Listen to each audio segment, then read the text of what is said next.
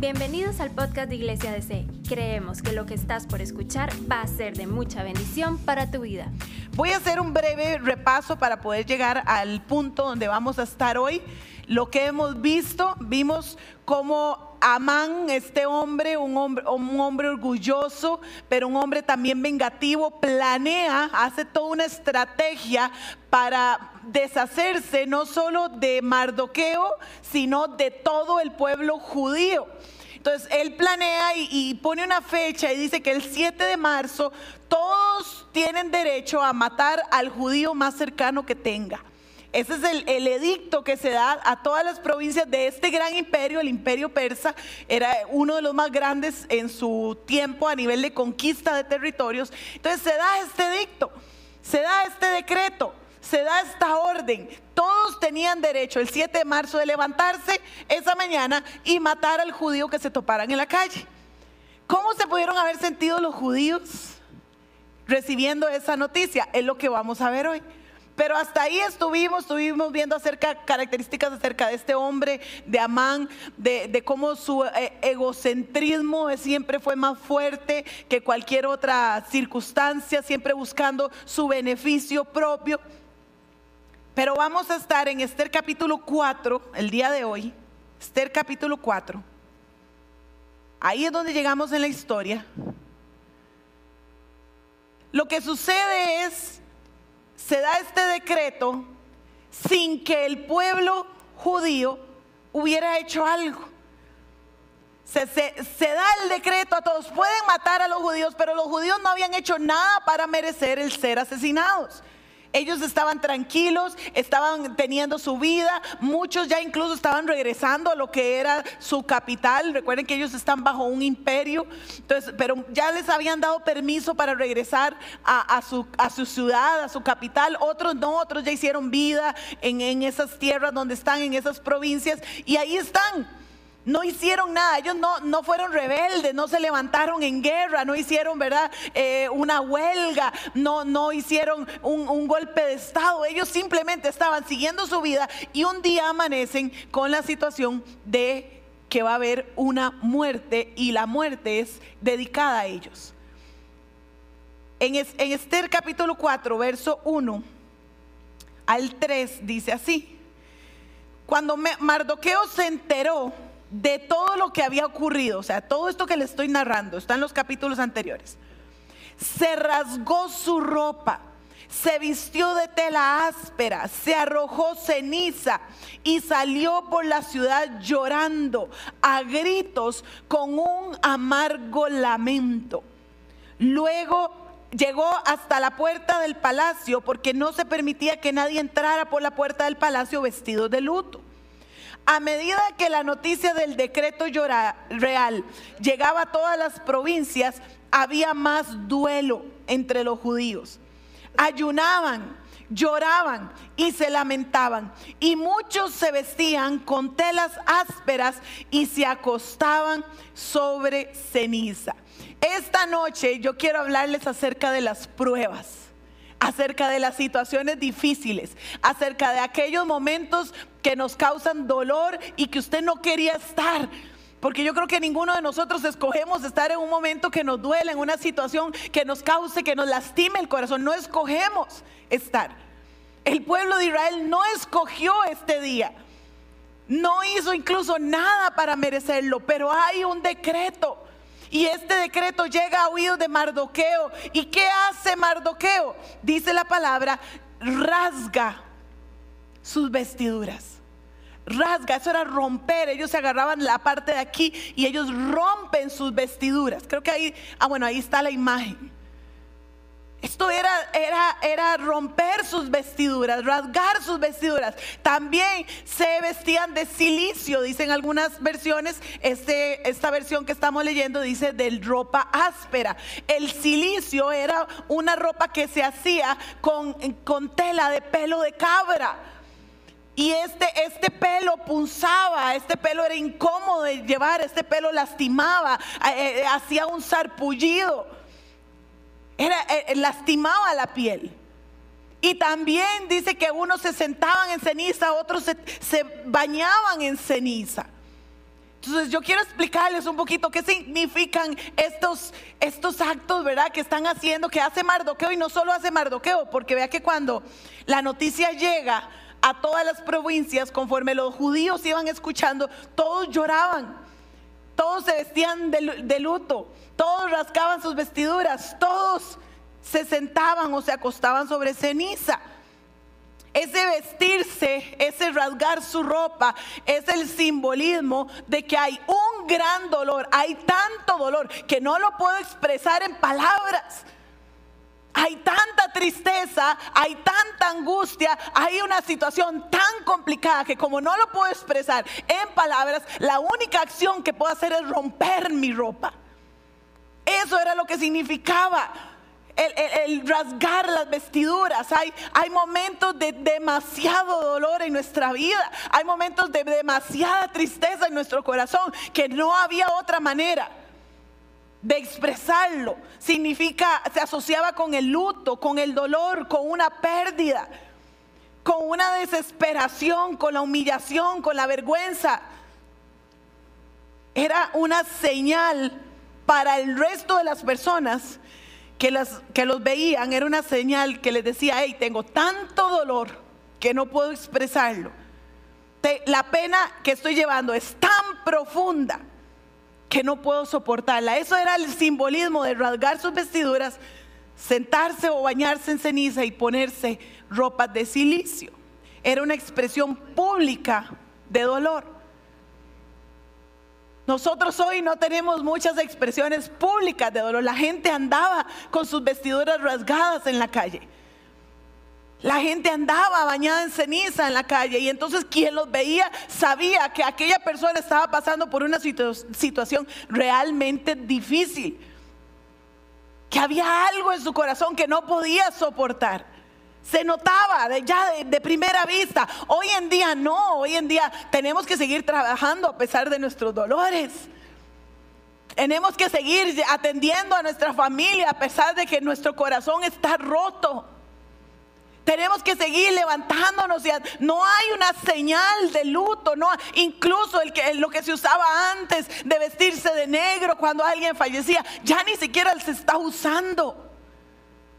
No hay una señal, no tenemos una señal más que nuestro corazón quebrantado. Y de vez en cuando, cuando podemos expresarlo, contárselo a alguien, decirle a alguien. Las cenizas significan desolación y ruina. Las cenizas es lo que queda después de que algo está, se ha quemado, algo se ha destruido, está totalmente desvanecido. Entonces lo que queda es la ceniza, es una señal de ruina. Pero la Biblia, la Biblia nos cuenta muchas personas que rasgaron sus vestiduras, muchas personas. Usted puede leer el, el, libro de Jonás, Jonás rasga sus vestiduras, David, el rey David rasga sus vestiduras. Nos cuentan muchos personajes que rasgan sus vestiduras, pero también la Biblia nos habla de algo importante que quiero que tengamos en cuenta cada uno de nosotros. Dice Juan 16, verso 33. está Jesús hablando y le dice, les he dicho todo lo anterior para que en mí tengan paz. Aquí en el mundo tendrán que, dígalo sin miedo, tendrán que, muchas, ¿cuántas? Ay, eso no nos gusta decirlo. Nos gusta decir muchas bendiciones. Nos gusta decir mucha riqueza, muchos regalos, mucha salud. Pero dice muchas pruebas y tristezas. Vamos a ponerlo en práctica. Dígale al que está a la par, porque nos gusta más cuando es para otros. Dígale, vas a tener muchas pruebas. Y tristezas. Y tristezas. Muchas. Salmo 34, 19 dice, otra vez, ¿cuál palabra usa? Muchas, muchas son las aflicciones del justo Muchas son las aflicciones del justo. Romanos 8:35 lo está haciendo en forma de pregunta y dice, ¿acaso hay algo que pueda separarnos del amor de Cristo? ¿Será que Él ya no nos ama si tenemos problemas o aflicciones? Si somos perseguidos o pasamos hambre o estamos en la miseria o en peligro o bajo amenaza de muerte. Lo hace en forma de pregunta, pero quitémosle la pregunta y veamos la realidad de nosotros. O sea, vamos a pasar muchos problemas, aflicciones, vamos a ser perseguidos, vamos a pasar hambre, estamos en algunos momentos en la miseria, en peligro o bajo amenaza. Porque si todas esas opciones están ahí, es porque cualquiera de las opciones puede llegar a nuestra vida y tocarnos la puerta un día. Nunca, nunca se nos prometió en la palabra, usted no encuentra en la palabra que cuando íbamos a llegar a Cristo y lo íbamos a aceptar como nuestro único Señor y Salvador, íbamos a tomar la decisión de seguir al Señor, nuestros problemas se acabarían. Eso no se nos promete. No se nos promete que las deudas iban a ser pagas por arte de magia. No se nos promete que ninguno de nuestros familiares iba a fallecer. No se nos promete que no íbamos a estar enfermos. No, se nos promete que no nos íbamos a contagiar del COVID porque somos cristianos. Entonces, eso es para otros. No, la Biblia no dice eso. Y agarré estos tres pasajes para que usted lo, lo tuviéramos en cuenta. Muchas son las aflicciones del justo. En el mundo tendrán muchas pruebas y tristezas. El Señor en su palabra es sincero con nosotros. Y es cierto que a veces es difícil. El pueblo, está el pueblo judío yo quiero que nos pongamos como en, los zapatos de, este, de este pueblo. Están dispersos por muchas ciudades. Es como, como que no sea uno de los presidentes poderosos de hoy en día, ¿verdad? Se le ocurra mandar un decreto a todo América del Norte, América Central y Suramérica. Que diga, el 7 de marzo, cuando usted se levante y se tope un tico, lo puede matar. Algo así es. Y se levantaron los judíos y pero, o sea, ¿por qué? O sea, ¿qué hice yo? Hey, pero no se supone que yo soy el pueblo de Dios, no se supone que yo soy la nación santa, no se supone que yo soy el escogido. ¿Por qué nos escogen a nosotros para matarnos y no a otros que tanto daño están haciendo? Se levantan ese día y dicen, pero ¿cómo? ¿Y mis hijos? Y mi esposo y mi familia y mis papás ya son ancianos. Pero ¿qué hicimos? No, no habían hecho absolutamente nada. Pero las muchas pruebas y tristezas tocaron a la puerta y llegaron de un día para otro. De un día para otro, solo porque a alguien se le antojó en el caso del que estamos estudiando, en el caso del pueblo, en el libro de Esther. Y a veces usted y yo somos llevados a momentos difíciles que usted no se le antojó. ¿Cuánto les gusta pasar por pruebas? Diga, ay, sí, a mí me encanta llorar. Ay, que vengan todas las pruebas a mí. Ven pruebas. ¿Cuánto les gusta? ¿Cuánto les gusta pasar por un dolor físico, emocional? ¿Cuántos andan buscando a ver dónde, dónde se majan, dónde se quiebran un dedo para, para sentir dolor? Si es así, bueno, tenemos un problema ya de otro tipo, ¿verdad? Ya ocupamos ayuda profesional. Pero normalmente no es así. No nos gusta pasar por los momentos difíciles. No nos gusta pasar por la prueba. Los amigos de Daniel no escogieron ir, al horno. Ellos iban a trabajar en un reino, ellos no escogieron ir al horno. Pero les tocó fueron, pasó algo, algo los llevó ahí. A veces son nuestras decisiones, a veces cometemos decisiones un poco, ¿verdad? Eh, equivocadas. Y eso nos lleva a tener momentos de, sufrir, de tristeza, de, por, porque tomamos malas decisiones. Pero a veces no hemos hecho nada. Nada hemos hecho y tal vez nos cuestionamos y nos preguntamos, pero ¿por qué? ¿Por qué si yo voy a la iglesia? ¿Por qué si tengo al Señor como mi Señor? ¿Por qué si yo soy cristiana? ¿Por qué si yo me porto bien? ¿Por qué? Y pasamos por estas pruebas difíciles, tiempos difíciles.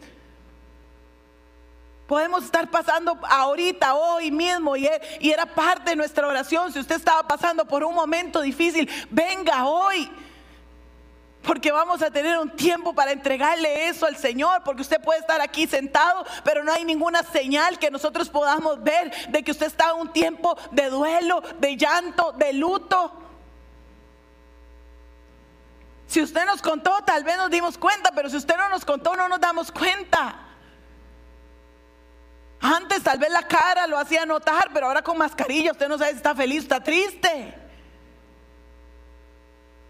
Algunos lloran y entonces es fácil distinguirlo. Otros no, es tanto el dolor que ni siquiera pueden llorar. Pero sienten que se ahogan adentro, sienten que tienen algo aquí atravesado, que necesitan soltar delante del Señor. Ahora, seguimos con la historia. Porque cuál va a ser, la pregunta es cuál va a ser nuestra reacción en los momentos difíciles. Van a venir los momentos difíciles. Dígalo para usted, dígalo, van a venir los momentos difíciles. Van a venir. Y lo que para usted puede ser difícil puede ser que para la persona que está a la par suya no lo sea. O lo que para esa persona sea difícil puede ser que usted diga, no hombre, eso no es nada. Pero van a venir los momentos difíciles. Entonces, ¿cuál va a ser nuestra reacción? ¿Cuál va a ser la manera en que nos vamos a comportar? ¿Cuál va a ser nuestro, nuestra respuesta a ese momento de dificultad? Porque podemos tener dos maneras y se lo voy a enseñar con el pueblo judío. Podemos tener dos maneras de responder. La primera de ellos es a través de la queja y la murmuración. Esa es la primera manera en que podemos responder, a través de la queja y la murmuración. El pueblo de Israel, usted lo puede leer en todo el Pentateuco, bueno, a partir de Éxodo, cuando ellos salen de ser esclavos, ellos estaban saliendo de ser esclavos. Ellos estaban saliendo de estar oprimidos a, una libertad, a convertirse en una nación. Y usted puede leer constantemente el pueblo se queja, se queja, se queja porque no tiene agua, se queja porque no tiene que comer. Se queja porque lo que le mandó Dios de comer ya les aburrió. Es una queja constante. Se quejan que están en el desierto. Se quejan por la tierra prometida. Se quejan porque Dios los corrige. Se quejan porque no, no ven, no ven el mover de Dios. Era una queja constante la del pueblo de Israel, al punto que en, uno de los pasajes Dios mismo contestando dice, ¿hasta cuándo debo de escuchar a este pueblo quejarse? Dios hablándole a Moisés, ¿hasta cuándo? Ya me tienen aburrido. Sí, sí he oído las quejas de los israelitas, dice el Señor. ¿Hasta cuándo los voy a escuchar? El pueblo de Dios se quejó a pesar de la bondad de Dios, a pesar de la fidelidad de Dios, a pesar de que vieron los milagros, los vieron, los vieron con sus propios ojos los milagros y a pesar de eso se quejaron, a pesar de ver la tierra prometida y recorrerla y, y examinarla, se quejaron. A pesar de ver la mano de Dios, mandando pajaritos para que les lleve carne, se quejaron. Esa es la primera. Y la queja, lo que está manifestando es que estamos dudando del poder y de la soberanía de Dios. Eso es lo que manifiesta la queja. La queja manifiesta que dudamos del poder y de la soberanía de Dios. Pero hay otra manera de responder en los momentos difíciles y es a través del lamento. A través del lamento. Ustedes lo vieron en el, primer pasaje que leímos, que dice que cuando ellos iban recibiendo la noticia, eh, iba llegando a las ciudades, dice que Mardoqueo primero lloraba a gritos, con amargo lamento A gritos lloraba Mardoqueo, al punto que la reina Esther, allá más adentro en el palacio, se dio cuenta. A gritos lloraba. Y dice también, bueno, que cuando eh, se iban dando cuenta en el resto de las provincias, los judíos lloraban y se lamentaban. Entonces, hay una manera que podemos responder en los momentos de dolor y es el lamento. Y quería tocarla hoy porque a veces hemos crecido en el cristianismo como que no podemos decir, Señor, estoy triste por esto. Señor, estoy enojada por esto. Señor, esto me está doliendo mucho porque no le falta el respeto a Dios. Uy, no, no, no, no, no, no, no, jamás. Usted no puede decirle al Señor que está enojada con Él. No menos que está triste, no porque usted tiene que aceptar la voluntad perfecta del Señor. ¿Ha oído esa frase? Y eso a veces nos ha hecho callar. Y el dolor es importante sacarlo. Porque si no lo sacamos cuando es dolor, lo vamos a sacar cuando se ha convertido en amargura. Entonces necesitamos sacar el dolor. Y la manera en que bíblicamente lo podemos hacer es a través del lamento. El lamento que es cuando usted derrama su corazón delante del Señor, cuando usted expresa su dolor, cuando usted habla de lo que siente, cuando usted está así confiando en el Señor, eh, tiene fe en Él, tiene fe en su provisión, tiene fe en que Él es soberano y tiene control de todas las cosas, pero aún así usted le dice, Dios me duele, me duele. No puedo entender ahorita por qué estoy viviendo esto. Me duele en el corazón. Ese es el lamento. El lamento y la queja son muy diferentes. La queja, ya les dije, sale de un corazón que no confía en Dios. Mientras que el lamento sale de un corazón que ya no soporta llevar el dolor solo. De un corazón que reconoce que tenemos un Dios poderoso, pero también reconoce que hay un dolor aquí adentro. Ese es el lamento. El lamento nos es poder expresarle al Señor, hey Dios, tengo dudas. Hey Señor, yo no sé por qué me está pasando esto a mí. Hey Señor, ese es el lamento. La queja es, no hombre, si para esto ser cristiano de nada sirve, yo oro, oro, oro, oro, oro y nada sucede, entonces me devuelvo la espalda a Cristo porque de por sí estar en la iglesia haciendo, siempre vivo en la misma enfermedad, siempre vivo en lo mismo, siempre me pasan las cosas malas a mí. Esa es la queja. Y somos buenos para quejarnos. Somos buenos para quejarnos. Amanece lloviendo y ¿qué decimos? Algunos como yo dicen, qué rico. Pero otros dicen, ay, lloviendo y ahora yo para el trabajo. Pero amanece con calor. ¿Y qué decimos? Ay, qué calor y yo aquí en el trabajo. Pudiendo estar allá en la playa, en la piscina. Somos buenos para quejarnos. Su mamá le sirve arroz, frijoles y chuleta hoy y mañana le sirve arroz, frijoles y huevo y dice, mami, otra vez. Arroz y frijoles. De mami, otra vez, las lentejas, hizo lentejas para toda la semana. Yo hago lentejas que me duran como cuatro días. De mami, somos muy así, rapidísimos para la queja. Pero la queja es muy diferente al lamento.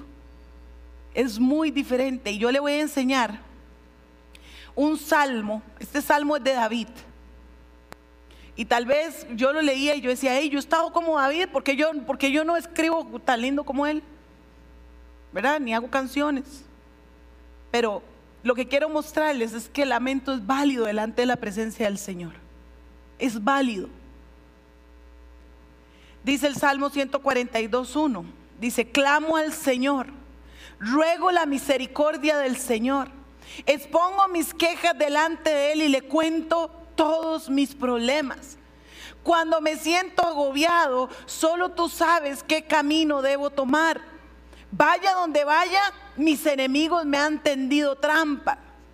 Busco a alguien que venga a ayudarme, pero a nadie se le ocurre hacerlo. Nadie me ayudará. A nadie le importa un bledo lo que me pasa. ¿Cuántos se han sentido así?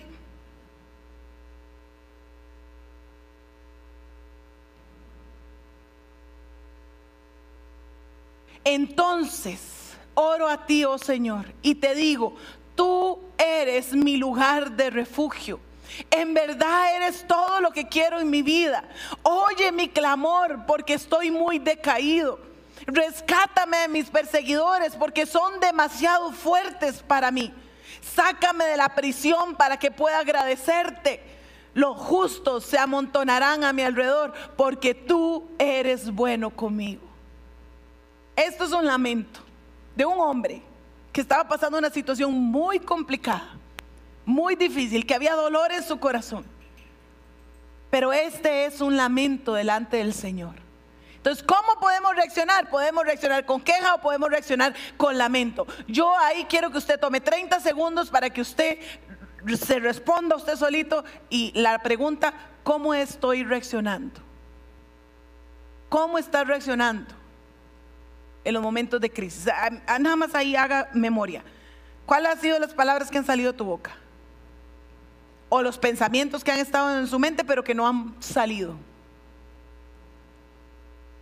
Porque tenemos dos opciones, la queja o el lamento. Pero también quiero hablarles de algo más en esta noche. Y es acerca del ayuno y la oración. Vamos a ir a Esther 4, 3. Igual todo aparece ahí, pero Usted lo puede apuntar para repasarlo en su casa.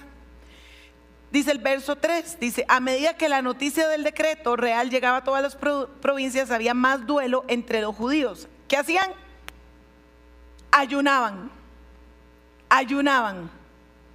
Y ahí viene, o lloraban y se lamentaban, o sea, el, el paquete completo. Y si nos vamos un poquito más adelante, Esther 4, el 14 y el 16, dice, entonces Esther envió la siguiente respuesta a Mardoqueo, ve y reúne a todos los judíos que están en Susa y hagan qué. Pero de ahí, ¿por qué tan callados hoy? Y hagan, ay, porque el ayuno no me gusta, pastora, sí, yo sé que a nadie nos gusta el ayuno. Pero dice, hagan ayuno por mí. Entonces, ¿qué es ayunar? Porque la respuesta no es solo que me voy a lamentar, no solo eso es la respuesta en los momentos de dolor, en los momentos de, pruebas, en los momentos difíciles, en los momentos de angustia, de humillación, de vergüenza, de crisis. La respuesta no es solo el lamento sino que aquí vemos la, segunda parte de la respuesta, que es el ayuno. El ayuno es ese pasar un tiempo, eh, dejar el alimento de lado durante un periodo de tiempo. Hay de un día, de unas horas, en los bíblicos, ¿verdad? De tres días, de 40 días. Hay en la Biblia igual, usted lo puede encontrar. Hay ayunos de que se deja de comer solo lo sólido. Hay otros que se deja de comer y beber. Y hay otros que se come solo vegetales y ensalada. Ahí están los ayunos en la Biblia. Ese es el ayuno, es, dejar de comer por un periodo de tiempo, pero no solo para dejar de comer, porque podemos hacer ayuno por dieta. ¿Cuántos han probado ese el ayuno? Aquí en secreto yo lo probé, no sirvió de nada, pero yo lo probé. Ese ayuno para bajar de peso. ¿Qué? Podemos hacer ayuno solo para bajar de peso. Podemos hacer ayuno simplemente porque no quiero comer, pero el ayuno que está hablando aquí la palabra de Dios es un ayuno donde yo voy a apartar la comida para venir a la presencia del Señor y humillar mi cuerpo y entregar mi cuerpo. No solo la parte física, sino en la parte espiritual, la parte de alma. Ese es el ayuno, es una experiencia, tener una experiencia con nuestro Señor. Es quitarle algo al cuerpo, pero para darle otra cosa que es una relación con Dios. Ese es el ayuno. La Biblia nos da ejemplos de ayunos, se ayunaba por aflicción, se ayunaba por dolor, se ayunaba por la pérdida de hijos, o se ayunaba para tener hijos, se ayunaba por, por calamidades públicas, como lo estamos viendo aquí en Esther, habían problemas a nivel del, del pueblo, entonces se mandaba hacer ayuno. Nada más cuatro características rápidas de por qué no hacer ayuno. Bueno, ya vimos la primera, no haga ayuno por dieta. No sirve. No haga ayuno porque usted piense que por hacer ayuno va a obtener lo que usted quiere. El ayuno no es para torcerle el brazo a Dios. El ayuno no es para eso. Entonces no haga ayuno porque usted dice, yo voy a ayunar para que Dios me dé lo que yo quiero. Y si no, entonces ahí es donde viene, ¿para qué ayunar? Eso no sirve. Uno ayuna y se muere y todos los días ayunando, aguantando hambre y el Señor no da respuesta. Siga con la queja. No, el ayuno no es para sustituir un arrepentimiento verdadero. Ah, es que me falta confesar el pecado, pero no hago ayuno. Y el Señor tiene que ver mi ayuno eh, y me va a perdonar. No, no van, o sea, usted se arrepiente y hace ayuno. Son cosas separadas. El ayuno no es solo para cumplir una práctica en la iglesia. Aquí tenemos tres periodos de ayuno, 21 días de ayuno.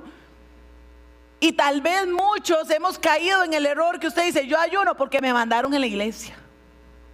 No, hombre, ¿por qué? Porque soy del Dream Team, entonces tengo que ayunar, porque si no digo, si después me preguntan y digo que sí y no, ya mentí. Entonces se me juntan dos pecados. No, no ayunamos para cumplir un requisito de la iglesia. Usted ayuna porque usted de verdad lo quiere hacer. Usted quiere tener ese tiempo con el Señor. Y lo último es, no ayunamos para ser vistos o reconocidos. Usted viene, ¿verdad? Viene a la iglesia y que se saca, ay, es que tengo cuatro días de ayuno y oración. Es más, la Biblia habla, Jesús mismo dice, ah, se lo voy a traducir, a Gaby habla hoy. Jesús dice, hey, ¿a quién le importa si usted está ayunando? Peínese, lávese la cara, vístase bonito y que nadie se dé cuenta que usted está en ayuno. Jesús hablando, Él lo dice más bonito, pero es Jesús hablando. Y a veces ayunamos nada más. Y es más, a veces mentimos que ayunamos solo para caer bien, para ser aceptado, para ser reconocido. Ay, cómo ayuna la pastora. Ay, cómo ayuna el hermanito, claro. Aquí estoy, pastora, tengo 40 días de ayuno. Entonces, no es para ser reconocidos. Edras 8:23, no sé si este lo puse, pero por aquello se lo voy a leer. Dice, así que ayunamos y oramos intensamente para que nuestro Dios nos cuidara. Y Él oyó nuestra oración. Lo que quiero mostrar aquí es que el ayuno va acompañado de la oración. Ayuno y oración van juntos aunque tal vez no se mencionan algunos versículos, el ayuno y la oración eran prácticas que el pueblo de Dios tenía. Incluso tenían establecidos días al año donde se hacía ayuno, pero no se ayunaba si no se oraba. No se ayunaba si no se oraba. El ayuno sin oración es aguantar hambre. El ayuno sin buscar la presencia de Dios es aguantar hambre. Y no es que tenemos que estar 30 eh, minutos, una hora metidos en un cuarto porque usted trabaja, yo lo sé, y tal vez sus horas de ayuno usted las puede hacer mientras está en el trabajo. Pero es ese tiempo aquí en su corazón donde usted está orándole al Señor. Donde usted se aparta a los 15 minutos del café y se mete a un baño para orar, para pedirle al Señor. El ayuno y la oración van juntos. Y, delante de la prueba, en los momentos difíciles, en los momentos de dolor, en los momentos de angustia, usted se puede lamentar, pero también tiene que ayunar y orar. Lo vemos en la palabra de Dios. ¿Qué más vamos a hacer en los momentos difíciles? Solo lamentarnos. No, hay algo más que podemos hacer. Orar es hablar con Dios. Orar es tener una comunión íntima con Dios. Orar es un diálogo espiritual. No tienes que aprenderte oraciones de memoria. No tienes que saber. Es que yo no sé orar así tan bonito como oran algunos. Usted no tiene que saber orar tan bonito con palabras de domingo. Usted solo tiene que sacar lo que hay en su corazón. Es que yo, es que yo oro como, como si estuviera hablando con mi papá. Ore como si estuviera, no es su papá. Es que yo oro solo en manera de guerra. Ore guerreando, no se preocupe. Es que yo solo sé orar si yo me hinco y ore hincado. Es que yo cuando empiezo a orar solo empiezo a llorar y solo lloro. Llore. Pero ore. Ore, ore, ore. Es la respuesta a los momentos difíciles. Y voy a cerrar para tener un tiempo de oración por su situación difícil. Con los mismos pasajes que leímos al inicio. Juan 16, 33, solo que ahora los puse completos. Dice, les he dicho todo lo anterior para que en mí paz. Aquí en el mundo tendrán muchas pruebas y tristezas, pero anímese. ¿Qué? Porque yo he vencido al mundo. ¿Quién está hablando? Jesús. Hey, vas a tener muchas pruebas, vas a tener muchos momentos de tristeza, pero anímese, porque eso va a pasar. Anímese porque es por un periodo corto. Anímese, dice Jesús, porque yo he vencido al mundo. Y si tu respuesta no está aquí en la tierra, tenemos una promesa en el cielo. Así que anímese. Dice el otro pasaje, Salmos 34, 19. Muchas son las aflicciones del justo, pero de todas ellas, ¿qué? Lo librará el Señor. Muchas son las aflicciones del justo, pero de todas ellas lo librará el Señor. Romanos 8, 35, 37. Dice, ¿acaso hay algo que pueda separarnos del amor de Cristo? ¿Será que Él ya no nos ama si tenemos problemas o aflicciones o si somos perseguidos o pasamos hambre o estamos en miseria o peligro o bajo amenaza de muerte?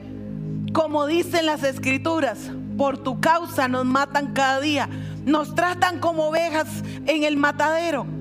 Claro que no. A pesar de todas estas cosas, nuestra victoria absoluta es por medio de Cristo quien nos amó. ¿Dónde está su victoria? En Cristo. ¿Dónde está su victoria? En Cristo. Jesús hablando allá en el Sermón del Monte.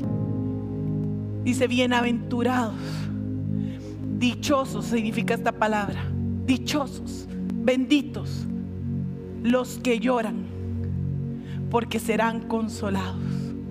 Benditos los que lloran, porque serán consolados. Yo les conté, y con esto quiero cerrar.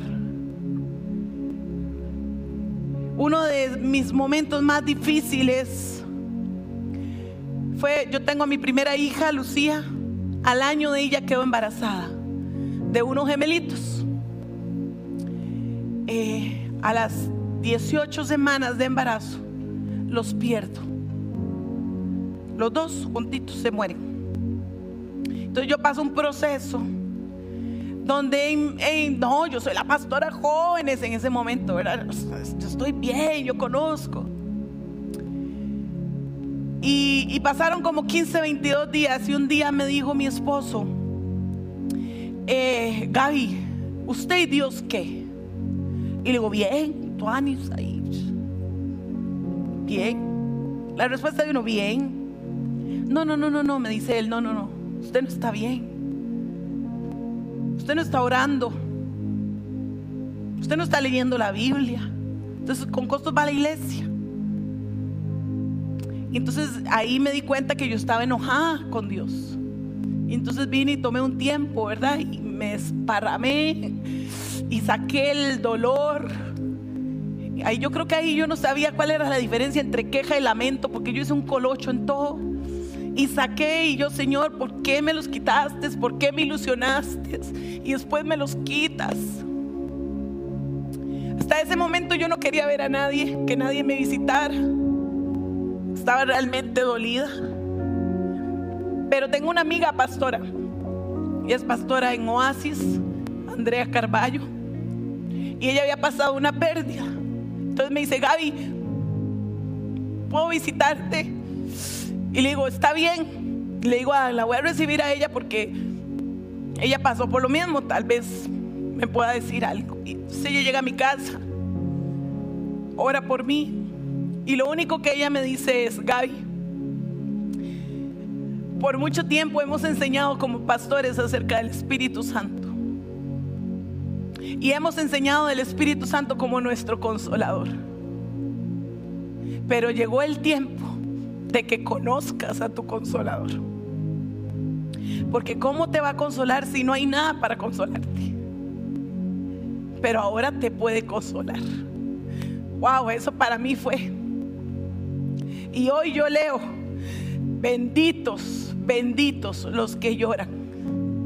Benditos los que lloran. Porque serán consolados. ¿De qué te tiene que consolar el Espíritu hoy? ¿De qué te tiene que consolar hoy? Pongámonos sobre nuestros pies. Y yo voy a hacer algo que hace dos años no hacemos como iglesia. Hace más de dos años no hacemos. Pero todo el que necesite consuelo, vamos a pasar aquí al frente el que necesite consuelo, porque estás en un momento de dolor, porque estás en un momento de luto, porque estás en un momento de enfermedad, porque no tienes una respuesta, porque algo te duele en tu corazón, porque te traicionaron, porque hay dolor. Pase aquí, porque vamos a orar. Pase, venga, dos años tenemos de no hacerlo. Pero yo sé que hay personas que hoy necesitan pasar que hay dolores en el corazón, hay circunstancias que usted no sabe por qué las estás viviendo. Pero el Espíritu Santo está aquí para consolar. Él está aquí para consolar. Él esta noche está aquí para traer consuelo. Él esta noche está aquí para abrazar, para... ¿Y qué vamos a hacer? Ah, lo que usted quiera. Si usted necesita llorar, dígale, Señor, solo puedo llorar. Hay un dolor tan fuerte en mi corazón que ni siquiera puedo hablar. Pero hoy me derramo delante de tu presencia. Si tengo que gritar como Mardoqueo, solo voy a gritar. Si tengo que llorar, voy a llorar. Si tengo que hincarme y postrarme a tus pies, solo eso voy a hacer porque no tengo las fuerzas. No tengo las fuerzas. Dígale, ya esta es una noche y, ahorita vamos a, a, terminar con un canto y vamos a ministrar, pero es tiempo de que abras tu boca. Es tiempo de que abras tu boca. Es tiempo de que expreses lo que estás sintiendo. Es tiempo de que puedas sacar ese dolor que hay en tu corazón. Es tiempo de que puedas hablar y decirlo. Si estás enojado, si estás dolido si no entiende las razones, esta es la noche en el nombre de Jesús. Esta es la noche en el nombre de Jesús. En el nombre de Jesús. Espíritu Santo. Te mueves aquí trayendo consuelo. Espíritu Santo, Espíritu Santo. Te mueves trayendo consuelo. Te mueves trayendo consuelo. Gracias por escucharnos. No olvides compartir este mensaje. Para más contenido e información sobre Iglesia DC, puedes visitar nuestro sitio web iglesiadc.com.